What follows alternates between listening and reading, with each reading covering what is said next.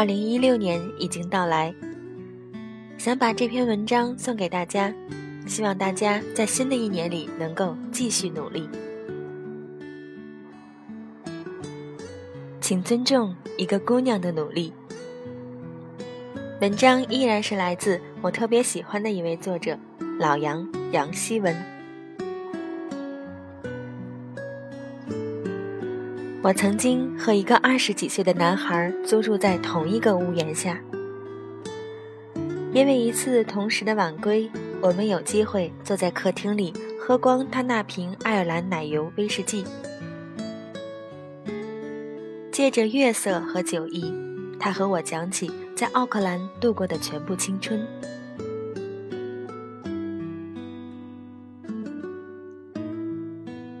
他的高中和大学是在逃掉一半课的情况下进行的。到朋友家打游戏，在酒吧里喝酒，去俱乐部看脱衣舞娘，拼命往他的内裤里塞小费。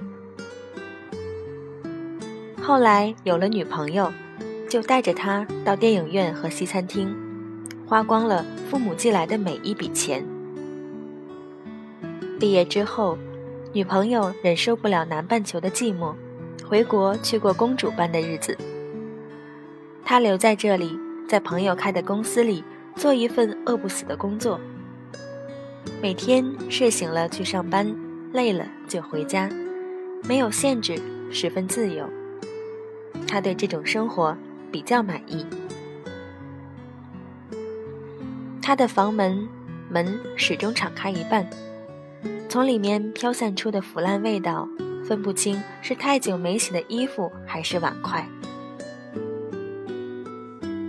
桌子上摆着一个巨大的电脑，从里面传出来的声音是关于现代人穿越到古代的游戏。他的被子永远是没有叠起的状态，在床中央揪起一个帐篷的形状。地板上散开喝了一半的瓶装水。有一次在厨房里碰到他在洗咖啡杯，看着他笨拙的姿势，我突然觉得有点难过。为那般沉淀了太久的霉菌味道，也为他的生活。我和他讲，现在是学校放春假的时间，我在打三份工。他没有耐心地听完我的故事，他说：“我觉得你那件衣服穿得太久了，该换一换了。”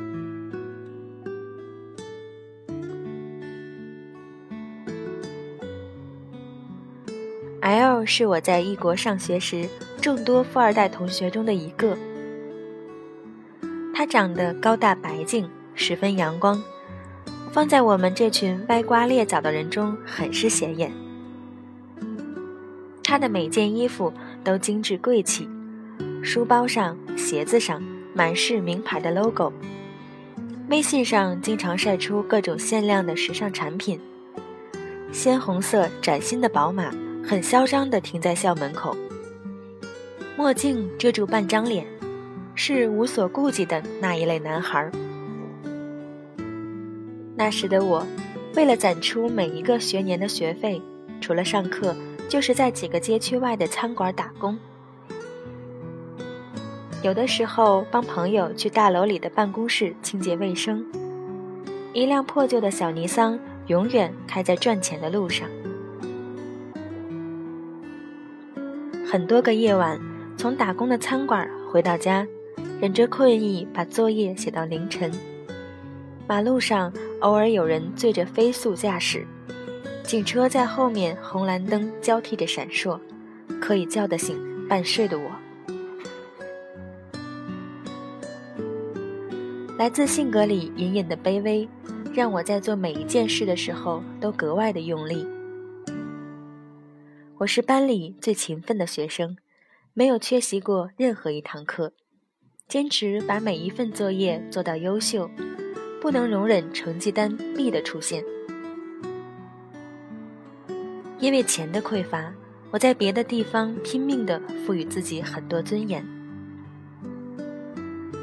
有一天，当我跑了几个街区，从打工的地方来上课，上气不接下气的时候，L 抱着双臂打量着我那件进了油渍的上衣，皱着眉头说：“我觉得你真要变成打工仔了。”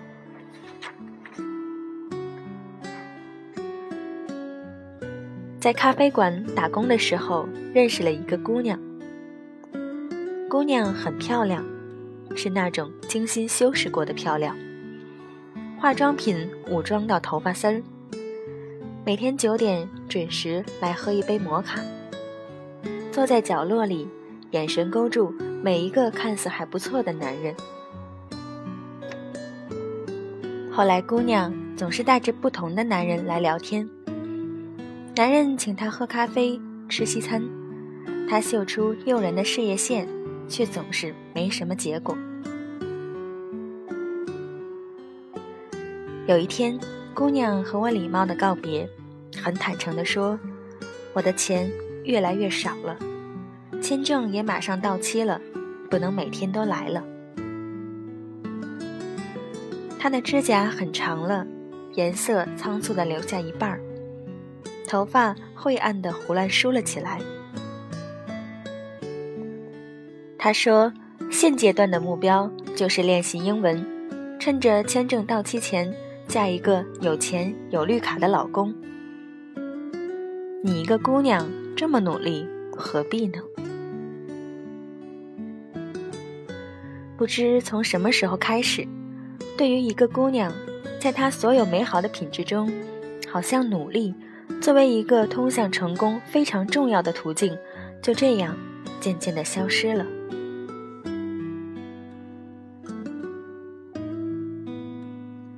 微信上一夜出现的刷了屏的文章，都在说：女孩刚刚好就好，用不着乘着风去奋斗，嫁个好点的男人就是人生的最优模式。街坊四邻议论的话题也从单纯的“你吃了吗”变成了“我家女婿月薪上万”。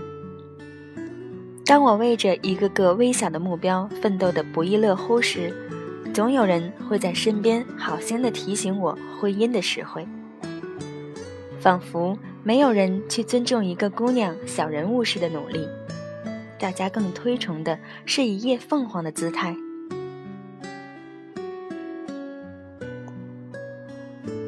我生活在异国的这几年里，身边出现过的二十几岁的姑娘们，大多数可以被归为这几类：一类家境优越，每天都在抱怨这个国家落后的娱乐产业；另一类家境普通，非常向往自给自足的生活，却总在抱怨工作太难找，不肯踏出吃苦的第一步。而还有一类像我这样的姑娘，不情愿让家庭和爱情为自己买单，甘于在生活里做个张牙舞爪的女战士，接受着第一类姑娘的瞧不起和第二类姑娘的负能量。我认识的一个姑娘，曾经作为同学在课堂上出现过几个月，后来辍学嫁了人，短短几年内。收获了绿卡和儿子，职业变成了她梦寐以求的家庭主妇。本以为生活从此就是幸福的，可是每当从老公那里伸手要钱的时候，都是一场家庭战争的开始。有一次去探望他，他拉着我的手，很憔悴地说。什么时候才能再做一次你的同桌呢？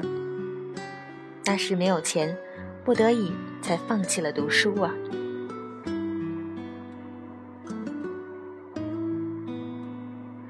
我一直不接受对于贫穷的抱怨。相比生活中各式各样的不幸，贫穷是种选择，而并非无奈。蔡澜谈到对于贫穷的态度时说过。趁着年轻，努力赚钱。一份工不够，打两份工；两份工不够，打三份。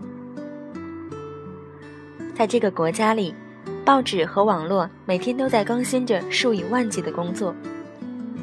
不能做一名大公司里的白领，那就去做一份简单的体力工，去超市里包装蔬菜水果，到加油站做收银员，往各家各户的邮箱里投报纸。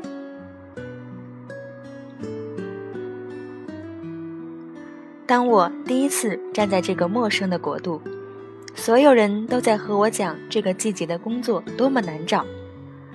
为了养活自己，我打遍报纸上所有的电话，走遍商场所有的店铺。一个最初连钱币数额都分不清的姑娘，在别人的排挤和质疑中存活了下来，靠的就是咬着牙向上的意志力和拼到底的不服输。我从没害怕过自己有一天会摔倒，也从未担心过一无所有。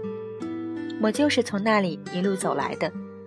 我知道，只要肯努力，活下去并没有那么难。别误会，我并不留恋着一穷二白的日子。我和所有的姑娘一样，也非常向往美好的生活。我想有足够的金钱。也想拥有自由与爱情，可是，在我对生活提出很多很多的要求前，我想先对自己有要求。一个姑娘，只有努力，手中才握有筹码。